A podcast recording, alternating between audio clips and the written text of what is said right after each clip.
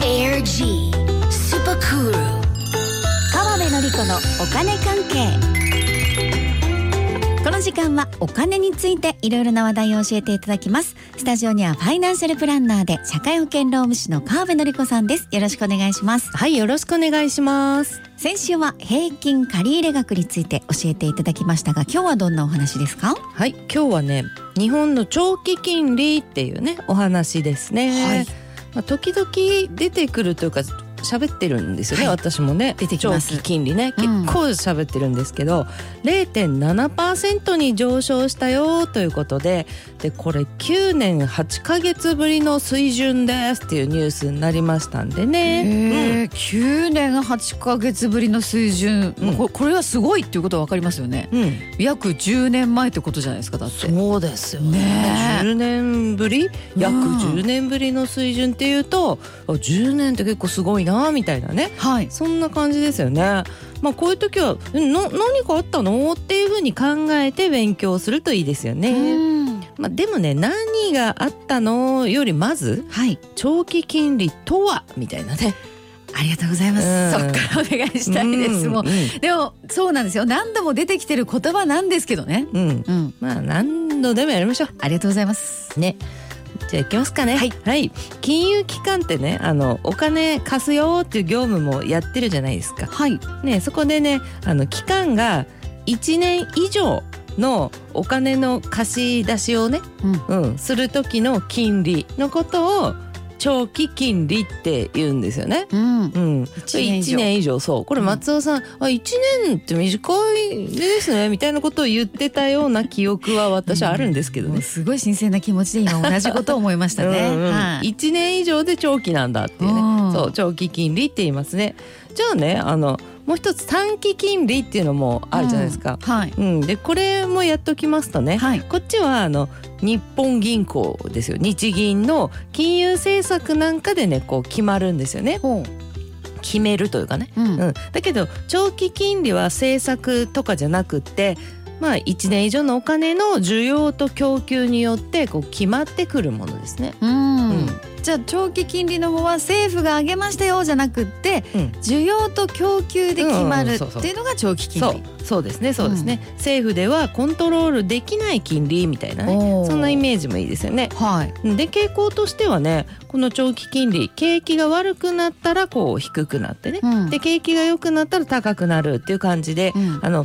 経済の体温なんていう言い、い方もねうん経済の基礎体温とか体温とかね、ううんうんんそんな言い方もあったりしますね。はい、で今回みたいなニュースで出てきている時は、うんもうねズバリ10年ものの国債のん、利回りっていうふうにねあの考えていいですよそのこと言ってるんですおーうん確かにね1年以上ですし、まあね10年だから1年以上、うん国債だから国にお金を貸すってことですもんね。まあそうですねでその金利、うんうんそうですね、うんうんでいいですよね長期金利と短期金利、とりあえずそこまで覚えておいて、うんで何があったのって話なんですけれどそうもですね。うん、あの日銀の総裁上田総裁がですね、うん報道機関へのインタビューでうーんマイナス金利やめる可能性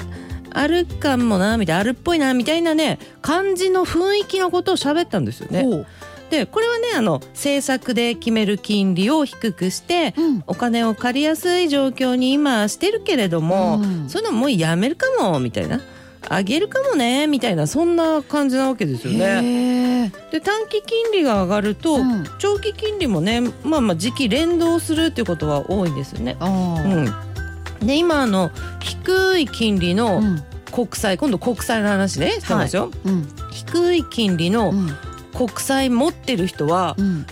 今度高いの出るのみたいな。あーそうするとちょっとこの低いの売ってうん将来高いのなんか買った方がいいかなみたいになって。うんそしたら国債売ろっかなという感じでいっぱい売られたんですよね。ほうで国債が売られたから、うんその価値が下がってそうですう、ね。ん、お値段が下がりました。ん、でてお値段下がる安くなったけれども満期になったら通常のお金、まあ、学年額面金額っていうんですけどね、うんそれで戻ってくるとどうなるかっていうのをちょっと考えてほしいんですけど、うまんあ、例えば99万貸して100万戻ってくるのと、うん95万こう価値下がったお値段下がったから、はいはい95万貸して100万円戻ってくるなら、うん利回りが高いのって後者じゃないですか。そうですよね、うんだって貸した額よりも戻る額が大きい方が利回りは高いですからねうん、うんわかりますねはそれは長期金利の上昇です。おーねという感じでねまあややこしいけどうねんでもそういうメカニズムがあるとそういうことですね。はいでも今いろいろ言いましたけど私、はいね、今いいかなとややこしいから そこ理解できなくてもいいやみたいにあ思う 思う人もーねうんいると思うんですよね。まあそうですよねだってややこしいのが好きなんですっていう人は少ないですからねねそうですよね。うんはいいや私も別にややこしい話が大好きとかそういうわけじゃないですよ。はい仕方ないからね 私もね。こういうのもね、んやっとかないとですねそうですそうです。はね、まあでもね、あのそういうの嫌いだとか、もうそれいいわとか、もうあのちょっと半分聞いてない人もいると思う んです。だけどね、生活に関係ある部分は知っておくべきじゃないですかね。そうですね生活に関係ある部分そうそうそう。ほうそこはね、あの今からお話しますから知っておいてください。はいということで今話題の長期金利、うんこれはね、住宅ローンの固定金利のね商品に大きな影響があります。うわあそれは知っておきたいっていう人多いんじゃないですか、うんだってこれもう今まさにじゃなくてもうん数年後とかもね、まあもしそかうでしすたらよね、うん住宅そのうち買いたいなとかいう人もいると思うしみんなが組みますもんねそうなったら、んもう住宅のほとんどの人組むでしょう組むねそうなると影響してくるんですねはいでその住宅ローンにはね変動金利っていうのと固定金利っていうのがありますけれども、うんであのとりあえずね固定金利の方に影響があるんでね。でね、あの例えばですよあの35年ずっと固定されてるそういうの安心だなハラハラしたくないもんな、みたいに考えてる人いっぱいいると思うんですよ。まあ、変動金利よりはちょっと高いけどずっと固定してもらえるからうん安心感あるんでね、でうそういう人はこう35年固定金利組みたいなと思うからこの長期金利が上がってきたっていうニュース要注意っていうことになりますね。ああ、ちょっと長期金利が10年前ぐらいの水準っていうことですから、うんこれ住宅ローンの固定金利も高くなるよっていうことですねまあそうですよね、うんそういうことになりますよね。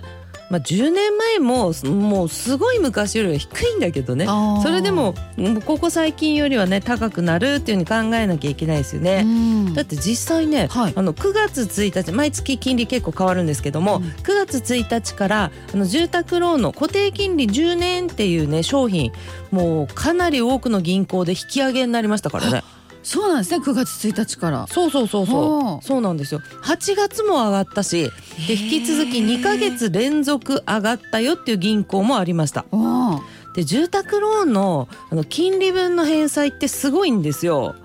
あの借りる額も何千万じゃないですかそうですようねん、だけどそれにプラスされるその金利ですもんねそうそれがなんか2,000万とかありますからねひそうそうそれが上がるっていうことはうね、んまあもう何百万も上がっちゃうわけですよすうんちょっと金利上がったら、ってことですよねそうかなりの差ってことですよねそうでですそうですわあ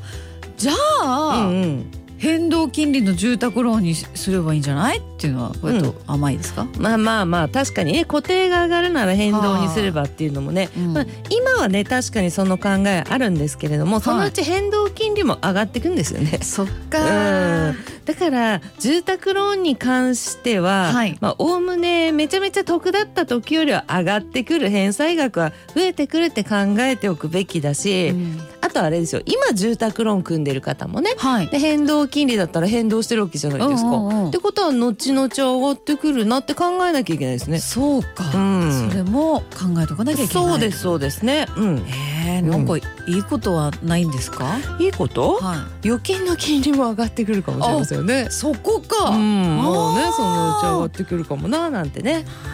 なほどうんちょっとね住宅とかお考えの方はね、うんいろいろと見ていきたいですね。そう、あ特とにね今組んでる方もですよねあそうですよやっねぱり変動のって多いこかのら先ちょいちょい上がってくるかもしれないよってこそうとでですすよねねはいはい今日は日本の長期金利のお話ファイナンシャルプランナーで社会保険労務士の川辺典子さんありがとうございましたはいありがとうございました